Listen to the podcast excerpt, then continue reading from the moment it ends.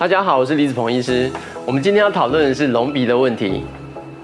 在咨询前，我会先看一下患者的侧面。好，我们可以先看一下他的侧面的额头跟鼻梁的这个交角。一般来说，女生的话大概会在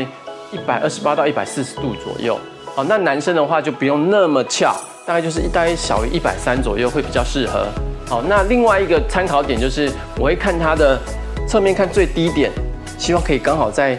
瞳孔跟双眼皮的中间，这个高度的话是比较合适的高度。所以用这两个来，我会来判断说我大概要帮他加多高，鼻子会延长多少。好，目前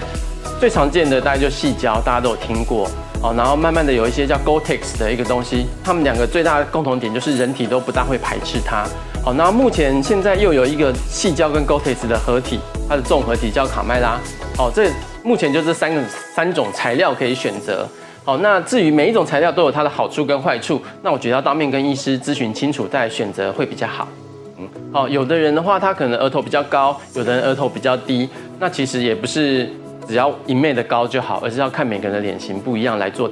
搭配。常常讲说三根三根，事实上鼻头也是我们大家常很忽略的一个地方。哦，你三根无限的加高，可是鼻头却很低，这样看着就有点鹰钩鼻，其实也不是很好看。所以我们在隆鼻手术基本上都是希望可以有一个平顺的一个鼻梁，然后鼻头要有稍微微翘的感觉，这样才是一个比较好看的鼻子。早期的话，可能大家就是一一段式的细胶，一个 L 型的细胶摆上去。现在的手术方式变成说，我们在山根的话是用人工的材料，可在鼻头的话，我们可能就会搭配一些像是耳朵软骨啊，或者鼻中隔软骨，哦，甚甚至是一些人工制作的一些材料来辅助，来让鼻头这个部分的加高加长是用比较安全的方式，而不是采用像以前一段式的会产生比较多的问题。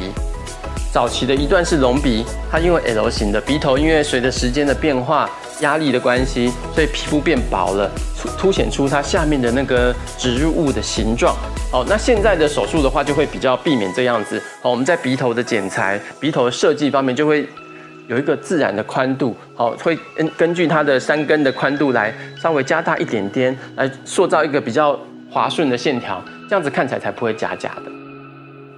呃，头峰的问题其实蛮常见的啦。呃，我的解决方法有两个。第一个，如果它三根整体是偏塌的，哦，就是加一个细胶或是 Gore-Tex 在这边，然后在这个有凸起的地方，我在那个细胶下面修薄一点，哦，让它服贴，放上去之后就形成一个直直的外观，这是比较简单的方式。好，那比较复杂的方式的话，就是变成鼻子我们打开了以后，我们进去我们会看到凸的地方，它是由骨头以及软骨构成。哦，那我们软骨部分我们就把它削平。然后骨头部分，我们就用凿子把它打平。但是这样子的话，会有一个问题，就是你打平的时候，鼻头会有这个三根这个地方有点宽宽的，所以你很可能还需要把骨头这边稍微再把它矫正一下，让它压下去，让它就再回到一个平顺、